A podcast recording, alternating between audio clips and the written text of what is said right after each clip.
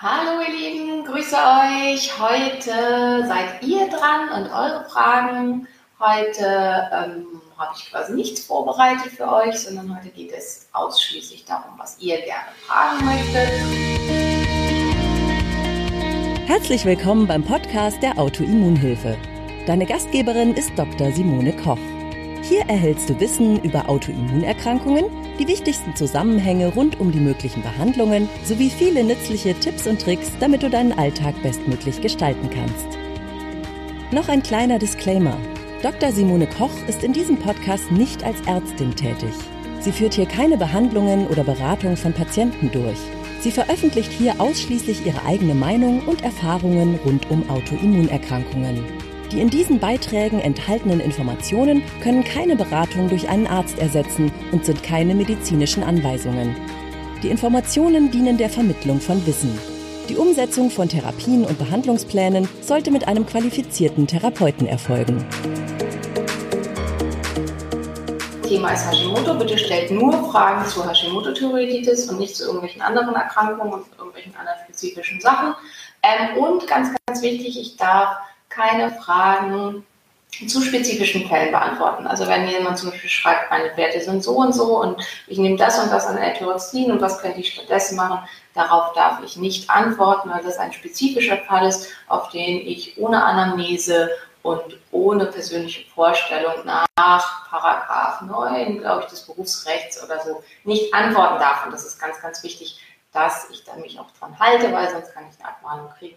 Und das möchte ich natürlich nicht. Schön, dass so viele von euch da sind. Hallo an alle. Ähm, haut raus die Fragen. Ähm, äh, ständig übel morgens kann, kann das mit Hashimoto zusammenhängen. Im Prinzip schon. Meistens sind das Steroidhormon-Unregelmäßigkeiten ähm, die da problematisch sind und schwierig sind, weil ähm, also es hat meistens mit dem Östrogenhaushalt zu tun. Also wenn der Östrogenspiegel zu hoch ist, beziehungsweise ein Östrogenspiegel zu hoch ist im ähm, Gegenpol zum Progesteron, das ist was, was, was ganz häufig Übelkeit auslöst. Ähm, aber auch eine Hypothyreose kann eine morgendliche Übelkeit auslösen. Das ist auch eines der typischen Symptome. Meistens wird die Übelkeit im Laufe des Tages besser bei einer, vor allen Dingen bei einer Hypothyreose, genauso wie dieses morgendliche Angeschlagene, dass man das Gefühl hat, man sei vom, ähm, vom Laster überfahren worden. Dann wird hier nach Magenproblemen gefragt.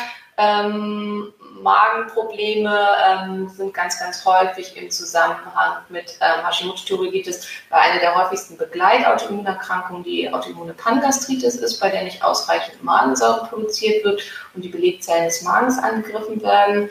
Ähm, dagegen kann man im Wesentlichen, also es gibt verschiedene Sachen, die man tun kann.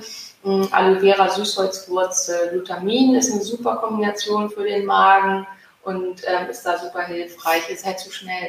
Ähm, äh, und ähm, das gibt es zum Beispiel als DAI Formula 1 bei uns im Shop. Das tatsächlich kann man auch einzeln nehmen als Aloe Vera Gel und als Glutamin und ähm, als Süßholzwurzel Tee. Das sind so die drei Sachen, die perfekt und super für den Magen sind.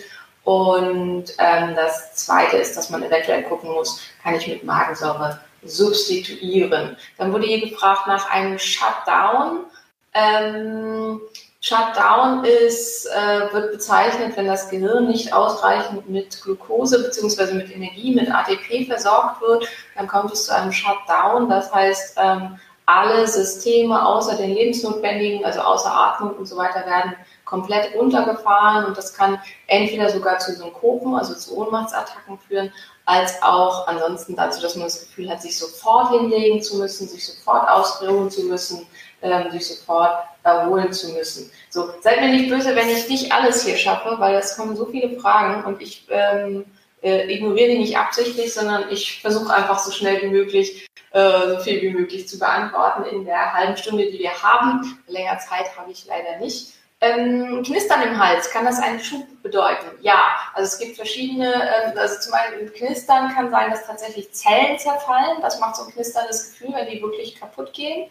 Dann kann es sein durch eine schwere Entzündung, dass sich da Sachen drin sammeln und dass das so ein knisterndes Gefühl macht. Und es gibt so ein Gefühl von ähm, wie so Kolibriflügel schlagen. Das ist so ein sogenanntes Flirren der Schilddrüse. Das ist auch ein Entzündungszeichen. Das alles ist nützlich, wenn man das immer mal übt, wenn man wirklich seine Schilddrüse selber abtastet. Ich kann das nicht so, ich will dann die Augen zumachen, weil sonst sehe ich mich jetzt hier selbst. Also es ist nützlich, so ähnlich wie an der Brust, regelmäßig einmal im Monat selber seine Schilddrüse abzutasten. Also ich mache das normalerweise mit einer Hand und ein Gefühl dafür zu gewinnen, wie fühlt sich meine Schilddrüse an, weil dann lernt ihr, ähm, wenn die sich verändert, wenn da irgendwie was auffällig ist und was daran ändert. Mmh. Wenn man keine Laktose verträgt, darf man trotzdem Schilddrüsenmedikamente mit Laktose einnehmen, nach Möglichkeit nicht. Also es kann halt, ähm, man darf natürlich schon, aber es kann Blähungen und Durchfall verursachen. Laktose- und Fructoseintoleranzen sind ja keine Sensitivitäten, also die immunologisch irgendwas machen, sondern es ist einfach nur, dass die Enzyme im Darm fehlen, um die zu spalten, dass dadurch eine erhöhte ähm, Osmolarität im Darm entsteht und dann Wasser in den Darm einfließt und es dann zu Durchfällen kommt und eben auch dadurch, dass die Zucker nicht verdaut werden, zu erhöhtem Zuckergehalt im Dickdarm und dadurch dann zu Blähungen, weil die Dickdarmbakterien das dann verstoffwechseln und zum Teil auch erhöhten Dysbiosen ähm, warum zeigt die Hashimoto sich in Stillzeit und Schwangerschaft nicht? Tendenziell ähm, ist unser Immunsystem runtergefahren in diesen Zeiten und ist deswegen gar nicht so extrem. Und in der Stillzeit ist ja oft, dass man noch keine Mens hat und dass deswegen weniger Östrogen und Progesteron da ist. Und es gibt eine Interaktion dieser ganzen Hormone miteinander und dadurch ist man dann nicht ganz so. Oh, mein Headset, Entschuldigung. Ich habe vorher noch gedacht, ey, es wäre so peinlich, wenn die mich schon wieder dran erinnern müssen, dass ich mein Headset aufsetzen soll. Und jetzt habe ich schon wieder vergessen. Ähm, ja, das wird noch. Ähm, welche Untersuchungen an Vitamin D stehen einem von der Krankenkasse zu? Gar keine.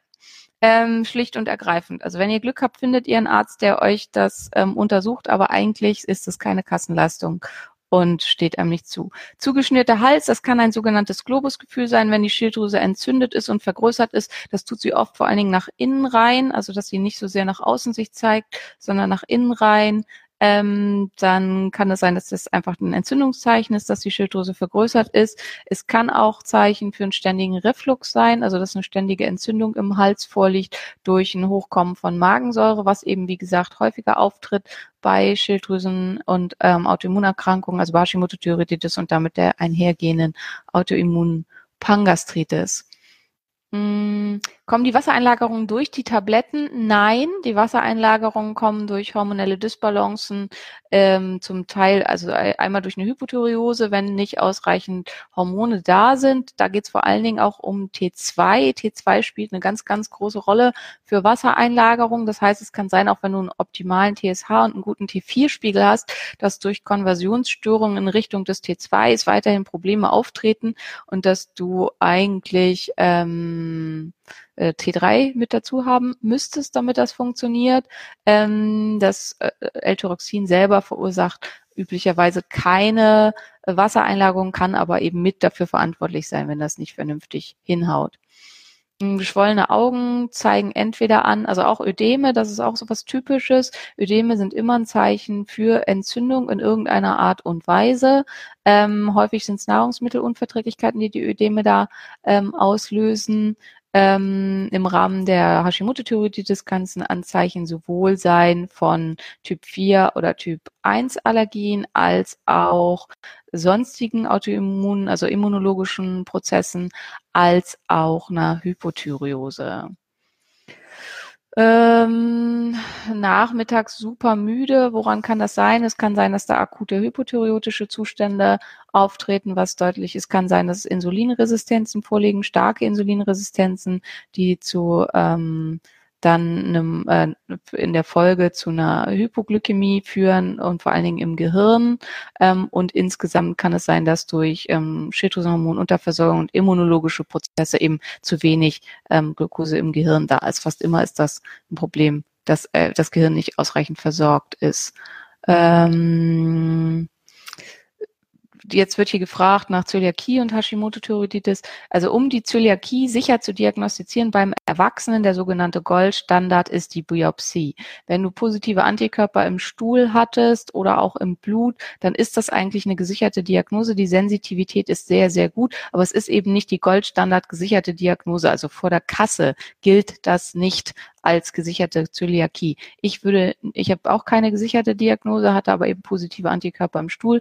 Ich würde mich niemals der dreimonatigen Kontamination aussetzen, nur um diese Diagnose auf dem Papier zu haben. Das muss aber am Ende jeder selber für sich entscheiden. Ähm, es kommt halt auch darauf an, was man sich davon noch erwartet und was man noch zusätzlich gerne haben möchte. So. Ähm ähm, wenn ihr irgendwas habt, bitte stellt wirklich Fragen und nicht so schwammige Sätze, weil da weiß ich nicht, was ihr eigentlich fragen wollt. Ähm, ständig geschwollene Mandeln sind oft, also sind halt ein Zeichen des lymphatischen Systems, dass da ähm, Probleme sind, also ist, dass da Schwellungen auftreten, dass ähm, im Entzündungsbereich was nicht richtig funktioniert. Meine Erfahrung ist, dass das hinweist auf eine Nebennierenfehlfunktion, vor allen Dingen im Stadium 2, also wenn zu bestimmten Zeiten zu viel Cortisol ausgeschüttet wird, vor allen Dingen im Zusammenhang mit irgendwelchen Arten Arten von Stress, oft Sport, aber auch sonst oder eben durch Nahrungsmittelunverträglichkeiten. Bei mir war es ganz stark Gluten. Ich hatte über einen Sommer ständig und, und die konnte, also Gluten und bei mir sind es ja ganz stark Hülsenfrüchte zusätzlich. Ich hatte in einem Sommer, wo ich Slow Carb gemacht habe, das ist schon ziemlich lange her und sehr viel Hülsenfrüchte gegessen habe, hatte ich permanent geschwollene Mandeln, permanent Halsschmerzen, hatte immer das Gefühl, ich habe irgendwie eine Halsentzündung und es war echt ganz, ganz furchtbar. Ich habe da wirklich drunter gelitten und ganz schlimm wurde es immer nach dem Sport. Nach dem Sport schwollen sie dann so richtig an und das war einfach ein Zeichen meiner hyperreagiblen Nebenniere und das ist was, was ich bei, bei, Entschuldigung, bei Patienten auch schon ganz oft festgestellt habe, dass ein Schwellen der Mandeln auftritt, wenn die Nebenniere zu viel Stress kriegt und das nicht vernünftig handeln kann. Die ganzen Bluttests kann im Prinzip jeder Arzt machen, wenn er mit einem Labor zusammenarbeitet, was eben diese Antikörpertests macht, zum Beispiel für Sjögren oder für Autoimmune Pangastritis oder so. Das hat halt nicht jeder Arzt. Und es ist halt auch eine Frage der Abrechnung. Ein normaler Hausarzt wird das wahrscheinlich nicht wollen. Ähm, so, jetzt wird hier nochmal gefragt nach Konversionsstörungen, nach äh, FT3, FT4. Also ganz, ganz wichtig ist, ähm, also normalerweise beim Gesunden befinden sich FT3 und FT4 beide in etwa um und bei 50 Prozent und der TSH um eins. Das heißt, ähm, das ist das, was eigentlich normal ist, was man ungefähr anstreben sollte. Jetzt ist natürlich, dass die meisten, also wer eine Hashimoto-Thyreoiditis hat, ist nicht gesund. Und oft geht das dann einher mit einer schlechten Ansprechbarkeit der Zellen für T3. Das heißt, daraus folgt, dass die meisten mit einer Hashimoto-Thyreoiditis sich erst so richtig wohlfühlen mit einem T3 um und bei bei 75 Prozent, was halt nicht den Werten beim Gesunden entspricht, weil sie auch an der Zelle eine geringere Ansprechbarkeit haben. Ähm, was bedeutet eine Konversionsstörung? Ähm, T4 ist die Speicher- und Ausgangssubstanz, die dann durch das Wegnehmen von einzelnen Jodatomen umgewandelt wird, erst in T3 und dann in T2. Diese Prozesse finden nur zu einem ganz, ganz kleinen Anteil in der Schilddrüse selber statt, zwei bis drei Prozent, ähm, zu einem sehr großen Anteil in der Leber von etwa 60 Prozent, zu einem recht großen Anteil im Darm von etwa 20 Prozent. Das macht die intestinale Sulfatase, die sehr stark mit dem Mikrobiom zusammenhängt. Das heißt, wenn es hier Mikrobiomstörungen gibt, dann funktioniert das nicht richtig. Dann kann dieser 20-prozentige Anteil stark vermindert verlaufen. Und wir wissen ja schon bereits, ähm, Autoimmunerkrankungen gehen sehr häufig mit Störungen des Darms und Störungen im Mikrobiom einher. Ähm, Leber 60 Prozent. Wir wissen auch, Autoimmunerkrankungen gehen häufig mit Entgiftungsstörungen und Fehlfunktionen bei den einzelnen hormonellen Umbauprozessen der Leber einher mit Methylierungsstörungen in der Leber. Das heißt, auch dieser Prozess kann bei Autoimmunerkrankungen deutlich gestört sein. Ähm, und als letztes findet, also die restlichen paar Prozent finden im peripheren Gewebe statt, im Erfolgsorgan. Das ist aber relativ entscheidend, weil das ist der Grund, wenn man nicht genügend T4 hat, warum sich damit auch sehr viele nicht wohlfühlen, weil die akute Veränderung im Gewebe selbst, also da, wo es gerade gebraucht wird, zum Beispiel im Muskel, dann auch nicht richtig und nicht gut funktioniert. Ähm, Also, und wie, wie das zahlenmäßig für jeden Einzelnen sein sollte, das muss man leider selber rausfinden. Also, Entschuldigung, ich zum Beispiel fühle mich nicht wohl, wenn ich zu hoch eingestellt bin. Also mit einem sehr hohen T3-Spiegel bin ich hyperaktiv ähm, und unruhig und sehr manisch, also sehr wuschig. Ich bin halt ja eh schon sehr hochenergetischer Typ und bin tendenziell immer, habe eher ein bisschen zu viel als zu wenig Energie, wenn alles halbwegs in Ordnung ist. Und für mich ist halt, wenn ich zu hoch eingestellt bin, dann kann ich mich nicht mehr konzentrieren und dann bin ich total hibbelig. Ähm, und für andere kann es sein, dass sie so um 100 Prozent eingestellt sich erst wirklich wohlfühlen. Deswegen ist das ganz viel, dass man das im zusammen mit seinem Therapeuten ausprobieren ähm, sollte. So, jetzt wird hier gefragt, natürliche Schilddrüsenhormone versus L-Tyroxin. Also spielt halt eine große Rolle das, was ich eben gerade gesagt habe. Das ist eine gute Anschlussfrage an das eben Erklärte. Wie bereits erwähnt, haben eben die meisten Menschen mit Autoimmunerkrankungen Schwierigkeiten mit ähm, der Konversion in der Leber, im Darm und zum Teil auch im peripheren Gewebe und der Ansprechbarkeit direkt an der Zelle. Das heißt, ähm, es kann sein, dass sie eben unter L-Tyroxin nicht ähm, Wohlbefinden erreichen. Und dann kann Schilddrüsenextrakt sehr, sehr hilfreich sein.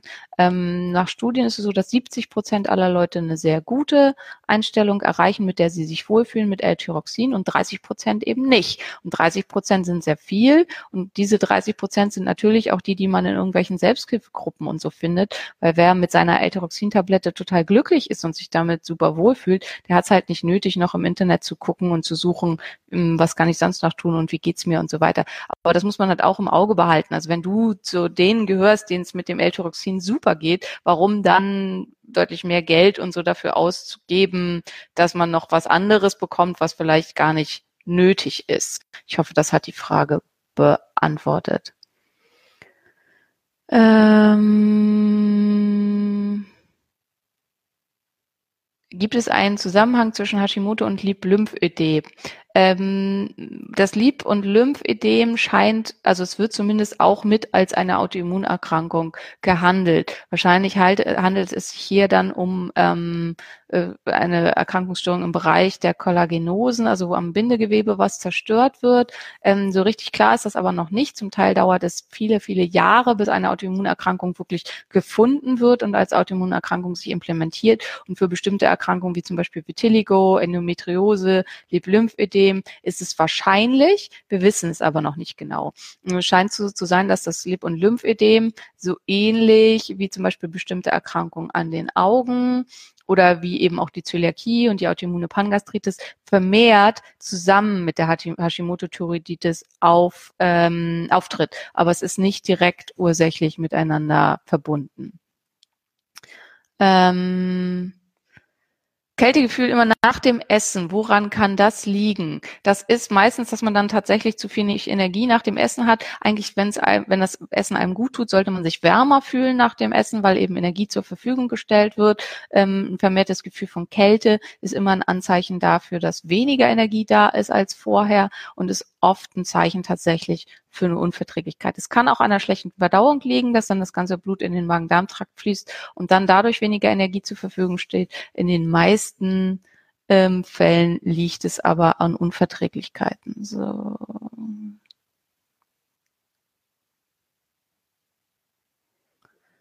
Ähm, nochmal, ähm, bitte stellt Fragen. Also hier ist eine Frage, ich habe Fibromyalgie mit Depressionen. Es hat sich herausgestellt, dass sich meine Schilddrüse zersetzt, meine Ärztin macht nichts. Das ist keine Frage. Ich beantworte das aber trotzdem mal so ein bisschen. Ähm, die Ärztin sagt, es ist nicht zu ändern. Ähm, dass ich, also das ist wahrscheinlich eine Hashimoto-Thyreoiditis, die ähm, häufig, das hatte ich ja, also da gerne bitte den äh, Beitrag zur Behandlung mal mit angucken, die eben als Nebensymptome der Autoimmunreaktion häufig Depressionen und Fibromyalgie mit auslösen kann, weil die Antikörper eben nicht nur die Schilddrüse angreifen, sondern auch Teile des Kleinhirns und Großhirns mit angreifen können und eben oft Sehnen- und Muskelansätze, was dann Fibromyalgie auslöst. Ähm, dagegen kann man nichts tun, ist nicht korrekt. Also man kann versuchen, das Immunsystem wieder ins Gleichgewicht zu bringen, um, indem man die einzelnen Trigger ermittelt. Da kann ich nur sehr, sehr, wenn du es noch nicht geguckt hast, das Video ähm, von vor zwei Wochen zu Hashimoto und Behandlung dir ans Herz legen und ansonsten unser Webinar zum Thema Behandlung, weil ähm, da werde ich halt ganz, ganz stark darauf eingehen, was kann ich denn tun, um den Autoimmunprozess zu stoppen. Weil ähm, es interessieren sich immer alle ganz, ganz viel für diese Schilddrüsenhormongeschichten und das ist natürlich auch spannend und gut. Das Ding ist, dafür braucht ihr einen guten, validen Therapeuten, der das mit euch zusammen macht. An den Autoimmunprozessen kann man viel auch alleine machen, ähm, weil es halt sich viel um Ernährungs- und ähm, Lifestyle-Interventions und ähm, bestimmte Supplements, um phytotherapeutische Maßnahmen und sowas handelt. Und deswegen wird das einen größeren Anteil ausmachen. Es kommt natürlich auch Schilddrüsenhormone wieder vor, aber einen größeren Anteil ausmachen als das mit den Schilddrüsenhormonen, weil die Schilddrüsenhormone sollten halt nicht alleine dran rumgepuzzelt werden, sondern das sollte man nach Möglichkeit mit einem ähm, Therapeuten zusammen machen. Herzrhythmusstörungen bei gut eingestellter Schilddrüse und gut mit freien Werten im oberen Bereich. Warum? Kann ich dir auch nicht sagen. Kann halt eben sehr gut sein. Kommt drauf an, mit was du eingestellt bist. In vielen Fällen ist es so, das Herz reagiert auf reverses T3 sehr, sehr stark. Und das Herz reagiert als eines der wenigen Organe auch sehr, sehr stark auf T4. Das heißt, mit einem sehr hohen T4-Wert und eventuell einem hohen reversen T3-Wert, der meistens ja nicht gemessen wird, kann es sein, dass das Herz überversorgt ist mit Schilddrüsenhormonen, auch wenn der ganze Körper vielleicht gut versorgt ist oder sogar noch unterversorgt. Das ist der häufigste Grund für Herzrhythmusstörungen unter diesem Ganzen. Ähm, weitere häufige Gründe sind ähm, zusätzliche Autoimmunerkrankungen, wie zum Beispiel das ähm, POTS. Ähm, und direkte Antikörper am Herzen oder zusätzliche Reizleitungssachen. Aber das wäre noch, ähm, äh, was sind die Symptome des Eusthyroid-Sick-Syndroms? Das ist im Prinzip, das ist ganz gut, das passt sehr gut dazu. Ähm, Hypo, also im Wechsel hypothyreotische und hyperthyreotische Symptome, wobei die Hypothyreose-Symptome überwiegen. Ähm, aber vor allen und vor allen Dingen an, auf Seiten der Hyperthyreose vor allen Dingen Herzsymptome auftreten, also Herzrasen, Herzrhythmusstörungen und ähnliches, weil das Herz, wie gesagt, eben zum Teil auch auf reverses T3 reagiert. Ähm, woran erkenne ich das? Der TSH ist normal bis erniedrigt bei einem entweder ähm, bei einem niedrigen T3, recht, äh, insgesamt recht niedrigen T3 oder einem sehr, sehr hohen T3 und trotzdem aber auftretenden Hypothyreose-Symptom. Dann kann es halt sein, dass der Körper konsekutiv immer mehr T3 produziert, um gegen das reverse T3 gegen zu arbeiten. Ähm, ganz genau diagnostizieren kann man es aber nur, wenn man reverses T3 mitbestimmt. Ähm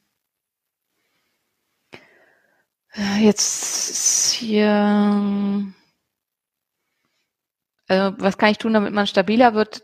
Das kann man jetzt nicht schnell im Rahmen so eines Q&As beantworten. Das ist im Prinzip alles zusammen, also alle drei Säulen angehen. Ähm, in Bezug auf Intoleranzen, das ist ganz, ganz wichtig, Histaminintoleranzen. Histamin ist ein sogenanntes körpereigenes Amin. Es gehört zu unserem Körper dazu. Es ist normal, also dass man ähm, äh, Histamin ausbildet, ist normal.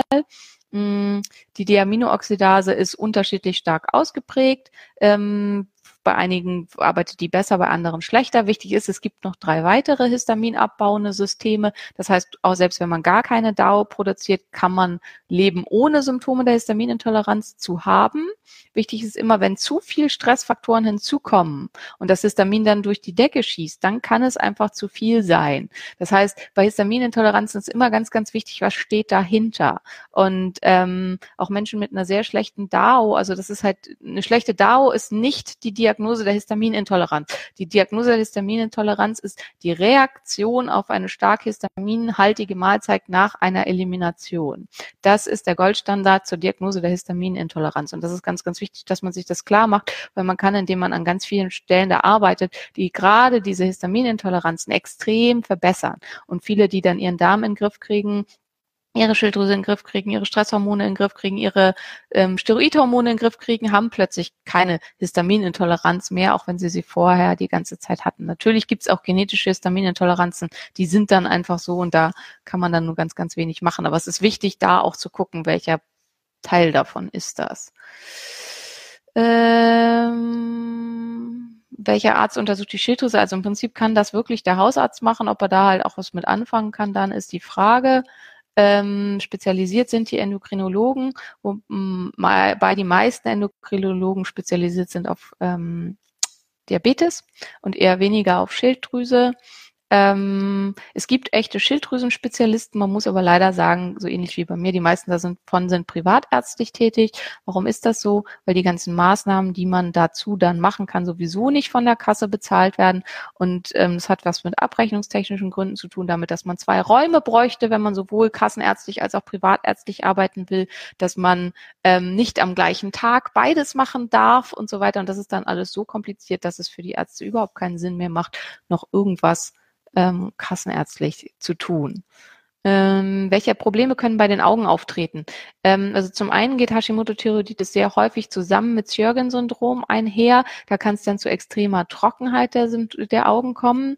Ähm, aber auch bei Hashimoto-Thyreoiditis kann es zu einer endokrinen Orbitopathie kommen. Das heißt, die Augen werden größer und kommen noch außen raus. Das ist eine autoimmune Reaktion ähm, gegen den Muskelapparat und den ähm, Fettbulbus hinterm Auge, wodurch die Augen nach vorne geschoben werden. Das ist der sogenannte Ex-Ophthalmus und der tritt leider auch im Zusammenhang mit der Hashimoto-Thyreoiditis auf.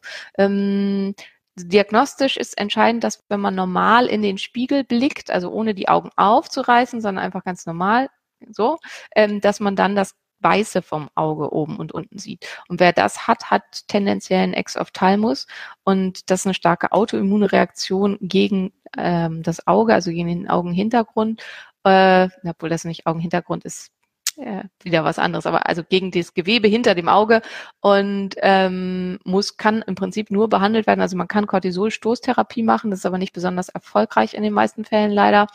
Ähm, und ansonsten muss man eben die Autoimmunreaktionen direkt angehen, um da reinzukommen. Ähm, Edeme um die Augen, Muskelschmerzen in den Beinen. Ähm, ja, also im Prinzip beides sind, also beides können Symptome der Unterfunktion sein. Wenn die Schilddrüse gut eingestellt ist, sind es aber eher ähm, autoimmune Reaktionen. Und da ist wieder ganz, ganz wichtig, finde dein Trigger. Also das ist im Prinzip das Einzige, was man da wirklich machen kann. Man kann natürlich auch direkt phytotherapeutisch was machen. Also wenn ich weiß, ich bin TH1-dominant, dann kann man entweder blind mit verschiedenen TH1-Modulatoren rumprobieren oder das vorher im Blut testen lassen, worauf reagiere ich und dann damit arbeiten. Ähm, wichtige zu nennen hier wären Reservatol, Kurkuma, ähm, Weihrauch, Grapefruitsamenextrakt. Das sind alles TH1-Modulatoren, die man ausprobieren kann, entweder mehrere zusammen oder einzeln und gucken kann, ob das dann an diesen Symptomen was verbessert, um das Immunsystem zu drücken. Das Problem ist, wenn dein Trigger zum Beispiel Gluten ist, dann nützt es nicht viel, wenn man da ähm, ständig Immunmodulatoren nimmt, wenn man den Trigger nicht rausnimmt. Welche Menge an aktivem Vitamin B6 empfiehlst du? Also ich arbeite mit 25 Milligramm aktivem B6, ich glaube es sind Milligramm, ähm, und gucke dann, wie viel derjenige gut verträgt. Also wenn er da gut, sehr gut mit klarkommt und das Problem ist, ist erhöhe ich manchmal auch auf 50 und das wisst ihr ja alle inzwischen zu Genüge mit Patienten so vor Ort. Ähm, ich prüfe das immer alles nach. Also ich messe aktives B6 in der Zelle. Ich bin halt überhaupt kein Freund von diesem blinden Rumgemache, ähm, weil ich denke, dass man damit einfach auch sehr, sehr viel kaputt machen kann. Ähm, wie beeinflussen Heparin, Magenschoner und Schmerzmittel die Werte? Super gute Frage, danke Vanni. Ähm, Heparin relativ wenig, ähm, aber Makoma sehr, sehr stark. Makoma wird über die Leber verstoffwechselt in ganz großer Weise. Makoma ähm, ist ähm, Kumarin, ähm, wird auch äh, wird im Osten als Phalitrom bezeichnet und ich weiß gerade nicht, wie die modernen Generika heißen, aber es ist halt ähm, der schluckbare Blutverdünner, der sich auf den INR und den Quick auswirkt. Dadurch die Leberverstoffwechslung führt es zu erheblichen Konversionsstörungen. T4 wird fast gar nicht mehr oder nur noch ganz, ganz schlecht in T3 umgewandelt. Ähm, also spielt da eine ganz, ganz große Rolle. Ähm, und sogenannte Magenschoner, also PPI, Protonenpumpeninhibitoren, ähm, führen zu einer ganz stark verminderten Aufnahme von fast allen Mikronährstoffen, dadurch, dass sie nicht mehr ausgespalten werden können durch die Magensäure aus den Phytinsäuren, an die sie gebunden sind. Das kann zu ähm, schlechter Ansprechbarkeit der Zelle auf die Schilddrüsenhormone führen und zum anderen werden auch die Schilddrüsenhormone deutlich schlechter aufgenommen aus der Nahrung. Ähm, da kann ich nur ganz, ganz dringend ans Herz legen, mal in Ruhe den Blogbeitrag über die Magensäure zu gucken oder zu lesen, weil es eine ganz, ganz große Rolle spielt und Protonenpumpeninhibitoren eigentlich nie dauerhaft eingenommen werden können. Ähm, an wen wendet man sich am besten bei Verdacht auf EBV? Ähm, am besten auch an irgendeinen Arzt, der weitergehende immunologischen Diagnostiken macht. Ich würde hier immer ein LTT empfehlen. Die Durchseuchung der deutschen Bevölkerung, ich kann es gar nicht oft genug sagen, mit EBV liegt zwischen 95, nee, zwischen 89 und 95 Prozent. Das heißt, fast alle von uns haben EBV. Ähm, bei den wenigsten ist er aber symptomatisch. Das ist ein großer Unterschied zu den USA. Also zwischen gerade der, gegen der, zwischen der europäischen und gerade auch der deutschen Bevölkerung und den, äh, den Amerikanern gibt es hinsichtlich der Herpesviren einen beträchtlichen Unterschied. Glaubt nicht jeden Kram, den ihr in irgendeinem amerikanischen Buch liest und schon gar nicht, wenn es von einer göttlichen Instanz eingegeben wurde. Es sollte Wissenschaft dahinter stehen. Ähm, also insofern, EBV sollte nicht nur auf IgG und IgM getestet werden, weil das ist bei fast allen positiv, sondern es sollte geguckt werden, reagieren die Lymphozyten auf den EBV mit einer starken Reaktion und das geht nur im LTT. Und da muss man halt vorher nachfragen und man muss es leider selber zahlen, wenn man das untersuchen will. Äh ist es normal, mit einer Hashimoto-Thyreoiditis tierisch an Gewicht zuzunehmen? Nein, natürlich nicht. Also wenn man da, wenn man tierisch an Gewicht zunimmt, ohne dass man irgendwas geändert hat, dann stimmt was mit der Einstellung nicht. Dann ist definitiv was nicht in Ordnung oder beziehungsweise dann ist vielleicht die chronische Entzündung stark aktiv oder was auch immer. Auf jeden Fall ist das nichts, was man hinnehmen sollte, als das ist halt nun mal so. Welche Schilddrüsenwerte kann der Arzt nehmen? Er kann nehmen TSH, FT3, FT4, reverses T3 und Thyroglobulin, das Transportprotein für die Schilddrüsenhormone. Im Prinzip ist das auch als erste, und er könnte auch noch nehmen Gesamt T3 und Gesamt T4. Die mache ich beide jeweils nicht, weil ich die für nicht so sinnvoll halte und das Geld dann sparen möchte. Ähm, aber grundsätzlich ist das möglich. Ähm, was machen die meisten Ärzte? Nur den TSH. Was steht einem zu? Wenn man bereits Schilddrüsenpatient ist oder eine starke Geschichte von Schilddrüsen Erkrankung in der Familie hat, steht einem einmal im Quartal, also alle zwölf Wochen, TSH, FT3 und FT4 zu. Sonst leider nichts. Die anderen Werte sind keine Kassenwerte. Ähm, wenn man keine Schilddrüsenerkrankung hat, also nur prophylaktisch und auch nicht berichtet oder behauptet, ähm, Schilddrüsenerkrankung in der Familie zu haben, steht einem leider tatsächlich nur der TSH zu. Ähm, Eutorax endet die Rezeptur. Was ist zu erwarten? Ja, es ist leider jede Rezepturänderung kann mit Veränderungen in den Werten einhergehen. Da muss man einfach gucken. Wichtig ist, dicht dran zu bleiben, spätestens nach sechs Wochen, nachdem man die neue Charge nimmt, die Werte zu überprüfen, hinzuspüren, wie geht's mir damit. In manchen Fällen geht es völlig glimpflich ab und man merkt gar keinen Unterschied. Manchmal ähm, sehr, sehr stark. Was halte ich von Intervallfasten? Sehr, sehr viel. Ich mache selber auch schon seit jetzt bald einem Jahr Intervallfasten. Ähm, bin da super happy mit, geht mir damit viel, viel besser. Aber ganz, ganz wichtig ist, man muss recht stabil dafür sein, um das hinzukriegen. Jede Art von Fasten ist eine zusätzliche Belastung für die Nebenniere. Wenn die Nebenniere nicht okay ist, ist Fasten eher nicht zu empfehlen und man sollte sich langsam dran gewöhnen. Ähm, Anfälle ähnlich einer Epilepsie. Also es kann halt eben sein, was ich am Anfang gesagt habe mit dem Shutdown, also wenn das Gehirn zwischendurch deutlich unterversorgt ist mit Energie, was im Rahmen der Hashimoto-Thyreoiditis sein kann, dann kann es zu synkopenartigen Anfällen führen und zum Teil auch zu Muskelkonvulsionen und sowas. Also das kann damit zusammenhängen, ist aber zu unspezifisch, als dass ich da genau was zu sagen könnte. Ähm, wie sicher? Also der IgG-Test ist super unsicher. Der zeigt halt ganz viel das an, was einfach irgendwie in den Körper reingeht und wo der Körper dann mit Antikörperbildung ähm, drauf reagiert. Ähm, als was man damit sehen kann, ist, ob oder ob nicht immunologische Reaktionen eine Rolle spielen. Aber so richtig, also welche Nahrungsmittel jetzt wirklich und so, da ist der extrem unzuverlässig und meiner Meinung nach eher nicht empfehlenswert. Der LTT-Test hat eine sehr, sehr gute Sensitivität. Das heißt, wenn die positiv werden, dann sind sie auch positiv. Ähm, die Spezifität ist deutlich besser als beim IgG, ist aber ähm, irgendwie bei 85 Prozent oder so. Das heißt, immer noch 15 Prozent aller Nahrungsmittelallergien oder so werden nicht erkannt. Deswegen ich halt immer eine Eliminationsdiät empfehlen würde, auch wenn man LTT gemacht hat. Ähm, Glukosetest wegen Blutzuckerschwankungen. Äh, die Glukosetests haben eine, auch eine schlechte, äh, nee, haben eine gute Spezifität, haben aber eine relativ schlechte Sensitivität. Also der tatsächliche Glukosewert, den man peripher ermittelt, zum Beispiel so ein Peaks-Gerät oder so, hat relativ große Abweichung. Ich hoffe, das beantwortet deine Frage.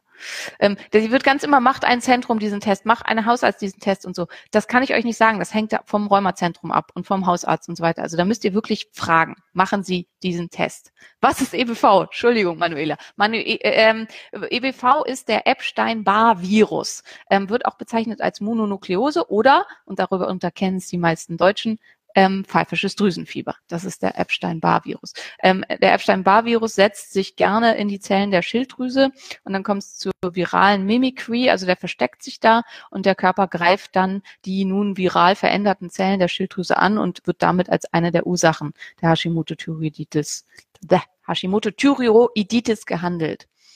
Ähm, sollte man Soja meiden? Ja, sollte man. Und leider ist es tatsächlich fast überall drin. Das ist die Kurzantwort dazu. Ähm, ist es entscheidend, bei einem Hersteller zu bleiben? Ja, um eine möglichst gute Einstellung zu gewährleisten, weil die Aufnahme der verschiedenen Präparate ist unterschiedlich durch die verschiedenen Beistoffe. Und wenn du ständig den Hersteller wechselst, dann ähm, hast du halt mal eine bessere und mal eine schlechtere Aufnahme. Es geht gar nicht darum, dass eins wirklich schlechter oder besser ist, sondern ähm, dass äh, einfach eine Stabilität da sein sollte. Ähm, Jod machen wir nochmal einen extra Beitrag zu. Ich verspreche es ganz hoch und heilig. Ich bin ja nächsten Monat auf dem Jodkongress, deswegen muss ich sowieso relativ viel zu Jod vorbereiten und deswegen wird Jod auf jeden Fall als extra Thema nochmal lang und breit, vielleicht auch sogar als ähm, Themenmonat, also für einen ganzen Monat kommen. Ähm,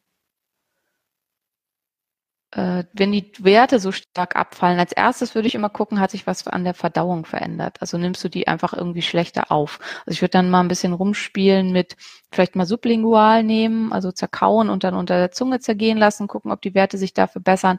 Das Wahrscheinlichste ist, dass sich deutlich irgendwas im Magen verändert hat und dass keine Aufnahme mehr erfolgt und dass deswegen auch trotz Dosiserhöhung die Werte nicht nach oben gebracht werden können. Ansonsten die häufigsten Verdächtigen sind Eisenmangel, B12-Mangel, Vitamin D-Mangel. Das sind die drei Sachen, die getestet werden sollten. Wenn du über ein halbes Jahr super warst und jetzt bist du schlecht, ist natürlich Vitamin D-Mangel sehr verdächtig, weil wir gerade Winter haben und die meisten mit dem Vitamin D super schlecht sind. Ähm, Umzug in ein anderes Land und dann total schlechte Werte, das sind wahrscheinlich am ehesten Giftstoffe, kommt halt drauf an, wo du hingezogen bist. Ähm, zittrig und leichter Schwindel kann natürlich eine Überdosierung sein, kann aber auch Autoimmunreaktion sein. Ein Zusammenhang mit Hashimoto ist relativ wahrscheinlich äh, haben die Nebennieren und die Schilddrüse miteinander zu tun? Das ist jetzt die letzte Frage, die ich mache. Ähm, extrem erheblich. Sie sind beide Stoffwechselgeber. Die Schilddrüse, man kann das sich so ein bisschen so vorstellen, die Schilddrüse ist der Feinmodulator. Also so wie wenn man, wenn man tanzt und sich ganz sanft und genau bewegt, das macht die Schilddrüse. Die Schilddrüse ist wirklich so, die genau abstimmt, wie soll es sein. Und die Nebenniere, die ist so die die kann nur ganz, gar nicht, ganz, gar nicht. Das ist das, was die Nebenniere macht. Und das Problem ist, wenn die Schilddrüse nicht mehr sauber funktioniert, dann muss ja irgendwer übernehmen und dann übernimmt die Nebenniere. Und so fühlt man sich dann auch. Dann ist man immer ganz oder gar nicht. Und ähm, die Nebenniere belastet das massiv, wenn sie die Funktion übernehmen soll, die eigentlich die Schilddrüse machen soll. Ähm, also das ist im Prinzip so, wie wenn deine Kollegin ausfällt und du musst plötzlich den Job von beiden machen. Das geht eine Weile ziemlich gut und irgendwann nicht mehr. Und so kann man sich das eigentlich ziemlich genau so vorstellen. Und je nachdem, wie stabil jemand ist, also wenn zum Beispiel du super fit bist, dann schaffst du das vielleicht ein halbes oder ein Dreivierteljahr einen Job für zwei zu machen.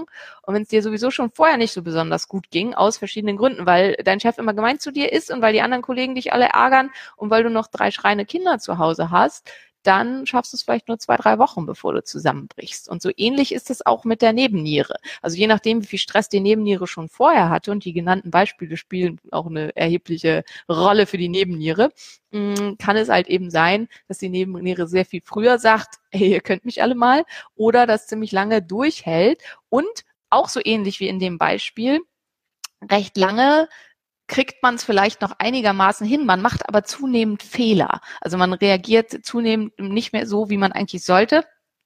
und ähm, macht zunehmend Fehler. Und so ist das auch bei der Nebenniere. Die Nebenniere macht vielleicht ihre Gesamtarbeit noch ziemlich gut und schüttet die Hormone noch alle entsprechend gut aus, aber sie macht zunehmend Fehler, bevor sie dann irgendwann nicht mehr kann. Und dieses nicht mehr können ist erst das allerletzte Stadium. Zur Nebennierenfehlfunktion gibt es auch einen relativ ausführlichen Blogbeitrag, wo das nochmal alles genau erklärt wird. Aber wir machen auf jeden Fall auch mal einen Themenmonat Nebenniere das war's für heute zu euren Fragen. Ähm, ich wünsche euch eine fantastische, großartige Woche. Genießt das Wetter, versucht so viel wie möglich Sonne zu tanken, tankt euch wieder auf mit UV-Strahlung, ganz, ganz wichtige Geschichte. Und ich wünsche euch eine ganz, ganz tolle Woche. Toll, dass ihr alle wieder so super zahlreich erschienen seid. Und dann bis nächste Woche.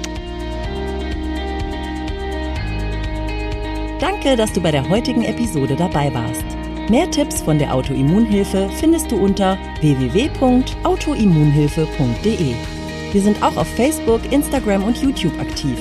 Den jeweiligen Link findest du in der Podcast-Beschreibung. Gefällt dir dieser Podcast? Dann freuen wir uns, wenn du auf iTunes eine Bewertung schreibst und den Podcast mit deinen Freunden teilst. Damit hilfst du uns, dass wir wiederum noch mehr Menschen da draußen erreichen und ihnen helfen können.